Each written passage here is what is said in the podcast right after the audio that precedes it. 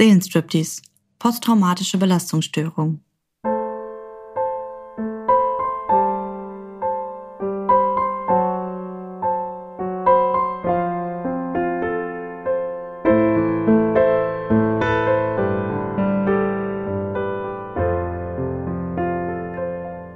Hallo ihr Lieben, lange habt ihr nichts mehr von mir gehört, aber jetzt wollte ich endlich mal meinem Jahresvorsatz nachgehen und wieder eine Folge mit euch teilen.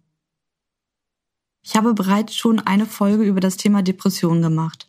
Aber die eigentliche Hauptkrankheit, unter der ich leide, ist eine posttraumatische Belastungsstörung. Kurz PTBS. Die Depression, mit der ich auch zu kämpfen habe, ist in Anführungsstrichen nur eine Sekundärerkrankung, welche sich aus der PTBS entwickelt hat.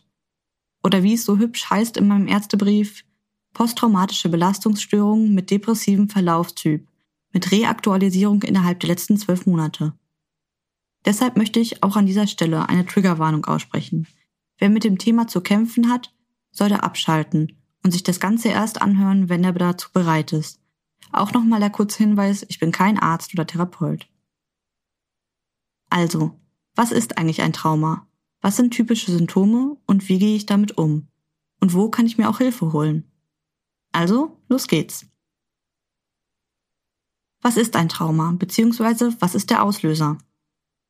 Das Wort Trauma kennt man vielleicht daher, wenn man ein bisschen zu viel Grey's Anatomy gesehen hat. Dort ist manchmal die Sprache von einem stumpfen Trauma. Damit ist immer gemeint, dass es eine physische Verletzung am Körper gibt. Genauso ist es mit einem Trauma, nur dass diese Verletzung in der Psyche, Seele oder auch am Geist ist. Für eine PTBS ist die Ursache immer solch ein Trauma.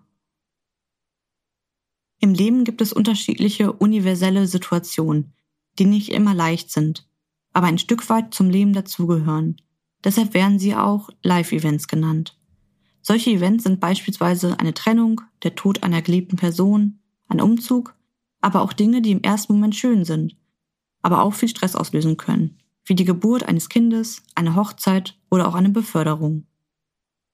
Und dann gibt es noch Traumata.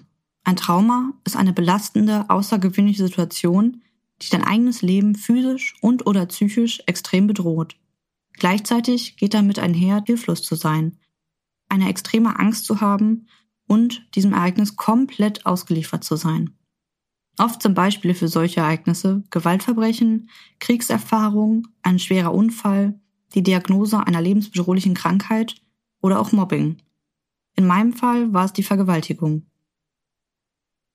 Nicht jedes Trauma muss eine PTBS auslösen, aber jeder Mensch kann eine PTBS bekommen. Die Wahrscheinlichkeit zu erkranken steigt, wenn ein Trauma länger andauert, beispielsweise jahrelanger Kindermissbrauch oder auch anhaltendes Mobbing in der Schule. Auch wenn eine Retraumatisierung, also wenn ein ähnliches Ereignis wiedererlebt wird, kann die PTBS hervorrufen. Ich wurde beispielsweise von Tom retraumatisiert. Dadurch, dass er mich immer wieder kontaktiert hat, obwohl ich tausendmal ihm klargemacht habe, dass er meinetwegen auf den Mond ziehen könne. Der Gedanke an die heimlichen Fotos, die er gemacht hat, und die Tatsache, dass er gedroht hat, meiner Eltern preiszugeben, wer mein Vergewaltiger ist, haben mich immer wieder in eine vollkommen hilflose Lage versetzt. Ich war ihm ein Stück weit ausgeliefert und konnte nicht bestimmen, was als nächstes passiert. Dazu kam auch noch der Konsum von Gras. Also kurz nochmal zusammengefasst. Ein Trauma steht im Gegensatz zu Live-Events und sind eine extrem belastende und außergewöhnliche Situation. Nicht jeder, der ein solches Ereignis erlebt hat, muss zwangsläufig eine PTBS bekommen. Dies kann aber ebenso passieren. Was sind Symptome einer PTBS?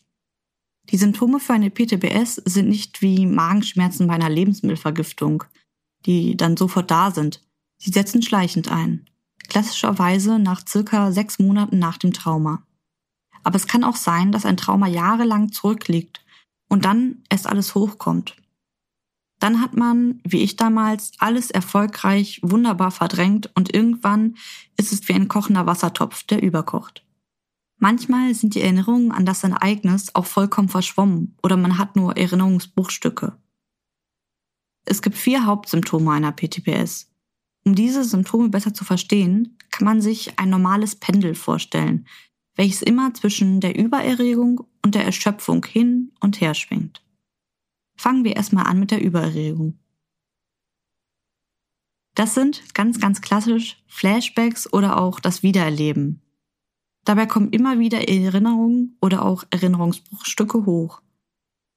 Häufig hat man solche Flashbacks auch in Form von Albträumen der Geschehnisse. Die Ereignisse, die während des Erlebnisses passiert sind, sind immer wieder präsent im Kopf und tauchen ungesteuert auf. Sie können auch ausgelöst werden durch bestimmte Einflüsse, zum Beispiel ein Parfüm oder ein Ort. Damit einher geht auch das Gefühl, wieder in der Situation zu sein. Im schlimmsten Fall fühlt man sich wieder komplett zurückversetzt und hat das Gefühl, als wäre man wieder da. Hinter diesem Symptom steckt eigentlich der Versuch der Verarbeitung. Durch die ganzen Stresshormone in die Situation konnte das Erlebte nicht richtig im Gehirn verarbeitet werden und deswegen ploppen immer wieder ungewollt Erinnerungen auf. Da man vollkommen unvorbereitet ist, geht es einem damit auch immer sehr schlecht. Glücklicherweise kann ich von mir behaupten, dass ich meine Flashbacks in den Griff bekommen habe und sie auch phasenweise nur leider zunehmen. Jedoch sind Albträume meine besten Freunde. Heute nicht mehr oft von der Vergewaltigung, aber immer unheimlich wirres und zusammenhangsloses Zeug. Das zweite Anzeichen für die Überregung ist die maximale Alarmbereitschaft. Betroffene sind immer extrem wachsam und leicht schreckhaft, da sie ihre Umgebung als etwas Bedrohliches wahrnehmen.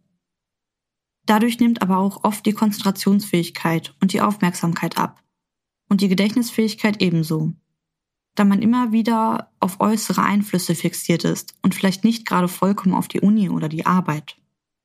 Man ist wie ein Erdmännchen, das der Gruppe Bescheid gibt, wenn Gefahr sich nähert.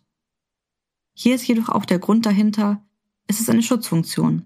Unterbewusst geht man davon aus, dass wenn man mehr Acht gibt, sowas nicht nochmal passiert. Bei mir ist die Schreckhaftigkeit sehr stark ausgeprägt. Oft bekomme ich zu hören, dass es keinen Menschen gibt, der sich schneller erschrecken würde als ich. Auch wenn ich abends allein im Dunkeln bin, drehe ich mich bei den kleinsten Geräuschen oft um und hoffe, einfach schnell zu Hause zu sein. Aus diesen Symptomen ergibt sich dann die andere Seite des Pendels, die Erschöpfung. Als erstes Symptom die Vermeidung. Dadurch, dass man sich niemals vollkommen sicher fühlt, geht man Situationen aus dem Weg. Man zieht sich von großen Menschenansammlungen zurück und geht nicht mehr zur Arbeit oder Uni und trifft sich vielleicht auch nicht mehr mit seinen Freunden. Der Grund für dieses Symptom ist ähnlich wie bei der Alarmbereitschaft. Man kann nicht immer komplett wachsam sein und versuchen, noch Leistung zu erbringen. Das ist extrem nervenzehrend. Deswegen braucht man viel Erholung und Ruhe. Also ist die Vermeidung erstmal auch eine Schutzfunktion. In meinen schlimmsten Phasen habe ich alles vermieden. Kontakt jeglicher Form. Selbst das einfache Ausstehen, um duschen zu gehen, etwas zu essen oder einfach nur die Toilette zu benutzen, waren für mich nur schwer. Das letzte Symptom auf der Liste ist die Dissoziation oder auch die innere Taubheit. Eine Dissoziation lässt sich gut mit dem Gegenteil der Assoziation erklären. Eine Assoziation ist beispielsweise, wenn ich Baum sage, wo man sofort an Blätter, Wurzeln, Wald oder ähnliches denkt. Das heißt, du erweiterst einen Gedanken. Eine Dissoziation ist das genaue Gegenteil. Du nimmst quasi noch etwas weg oder spaltest ein Stück von der Realität ab. Wahrscheinlich hat jeder schon mal sowas ähnliches erlebt, zum Beispiel wenn man einen kleinen Tagtraum hat. Eine Dissoziation kann sich innerhalb eines Spektrums zeigen und sich auf Körper, Gedanken oder auch Gefühle und auch die Umwelt auswirken. Beispielsweise spürt man keine körperlichen Bedürfnisse mehr, kein Schmerzempfinden. Die Gedanken sind wie weggeblasen und man denkt, alle Gefühle sind ausgeschaltet. Man fühlt kein Glück, Freude, Trauer oder Wut. Auch die Umwelt kann verschwinden, als wäre man in einer Seifenblase oder hätte auch ein Helm auf. Man dissoziiert als Notbremse wenn man komplett überflutet von Eindrücken ist oder einfach nur hundemüde. Bei mir ist es oft so, dass ich irgendwann anfange, einen Punkt anzustarren. Ich bin wie in einer anderen Welt und fühle einfach nichts mehr. Ganz wichtig hierbei ist es, aus der Dissoziation rauszukommen. Meine Techniken erkläre ich später. Das waren erstmal die vier Hauptsymptome der PTBS. Nochmal in Kürze. Es ist ein Pendel, das zwischen Übererregung und Erschöpfung immer hin und her schwingt. Man lebt immer wieder Flashbacks und denkt, dass man in dem Ereignis wieder wäre. Außerdem ist man immer wie auf Abruf und scannt seine Umwelt ganz genau.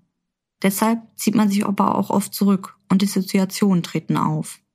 Letztlich sind diese Symptome auch immer ein Teil der Heilung. Aber da sie außer der eigenen Kontrolle sind, sind sie besonders schlimm. Folgen für die psychische Gesundheit sind enorm. Durch all diese Symptome ist die Wahrscheinlichkeit für koexistierende Krankheiten quasi vorprogrammiert. Diese sind zum Beispiel Depression, Essstörung, Angst- und Zwangsstörung, aber auch die Suchtgefahr steigt, da man versucht, in andere Welten zu fliehen. Was kann ich tun oder wie kann ich mir auch Hilfe holen? Natürlich, wie immer, steht an oberster Stelle die professionelle Hilfe in Form von Psychotherapie oder auch der einfache Rat eines Psychiaters. Ich kann immer wieder nur betonen, dass es absolut keine Schande ist und man dadurch nicht schwächer, dümmer oder sonst irgendwas ist. Sollte es natürlich ganz schlimm sein, ist der allererste Ansprechpartner immer das nächste Krankenhaus. Sonst bin ich momentan sehr gut bei den Alexianern angebunden. Die Alexianer sind eine Krankenhausgruppe und unterschiedliche Häuser haben sich auf den Schwerpunkt der psychischen Trauma spezialisiert. Dort gibt es ein sehr großes Spektrum an Angeboten. Ich bin damals über die Notfallsprechstunde dorthin gekommen. Eine sehr gute Freundin von mir ist auch dort angebunden und sie hat mich begleitet. Zusammen mit ihr und einer Überweisung vom Arzt konnte ich dort montags ohne einen Termin hingehen. Dort wurde mir eine Nummer zugeteilt und irgendwann bin ich aufgerufen worden. Ich habe mit einer Therapeutin meine grobe Problematik berichtet. Und dann habe ich noch kurz mit einer Psychiaterin gesprochen. Danach habe ich einige diagnostische Fragebögen ausgefüllt, damit die Ärzte einen gesamten Überblick über mich hatten. Ich habe nochmal angeboten bekommen, in stationäre Behandlung zu gehen. Das wollte ich aber nach längerer Überlegung nicht. Dafür habe ich mich für eine Gruppentherapie entschieden. Innerhalb dieser Gruppe wurden anderen Betroffenen und mir die Erkrankung näher gebracht und unterschiedliche Übungen an die Hand gegeben. Es ist nämlich wissenschaftlich nachgewiesen, dass wenn ein Patient sich gut mit seiner eigenen Krankheit auskennt, sich nicht so verloren fühlt und die Symptome besser einordnen und verstehen kann. Ganz nach dem Motto, Wissen es macht. Aus dieser Gruppe habe ich auch die ein oder andere Übung mitgenommen, die erste nennt sich ganz kreativ 54321. Wenn man zum Beispiel gerade in einer Dissoziation steckt oder ins Grübeln gerät, kann man diese ganz einfach anwenden. Dabei zählt man als erstes fünf Dinge auf, die man sieht, dann fünf Dinge, die man hört und zum Schluss fünf Dinge, die man fühlt. Danach macht man dasselbe mit vier Dingen, dann mit drei und so weiter. Man bezieht sich dabei sehr stark auf das Hier und Jetzt. Mir hat es oft gut geholfen, auch wenn es im ersten Moment total einfach und sinnlos sich anhört. Es gibt dort auch noch viele andere Möglichkeiten, wie man behandelt werden kann. Zum Beispiel gibt es dort andere Gruppen, Ergotherapie und zum Beispiel Entspannungstraining. Ebenso gibt es dort die Möglichkeit für eine stationäre Aufnahme oder auch eine kurzzeittherapeutische Betreuung. Generell kann ich einfach sagen, dass man nicht immer zu streng mit sich sein darf. Ich muss das zwar auch noch ein bisschen lernen, aber manchmal geht es einem einfach besser und dann wieder schlechter. Wichtig dabei ist nur, dass man in schlechten Zeiten nicht den Kopf in den Sand steckt. Ich habe auch immer wieder Tage, an denen ich einfach nur mit meinem Hintern im Bett liegen bleiben möchte und den ganzen Tag Kekse essen könnte. Aber genau dann ist es wichtig, dass man sich von anderen Hilfe holt, irgendwas tut, und sei es nur ein einfacher Spaziergang. So, jetzt bin ich auch erstmal wieder an meinem Ende angekommen. Danke, dass ihr so lange zugehört habt und bleibt alle gesund. Bis bald.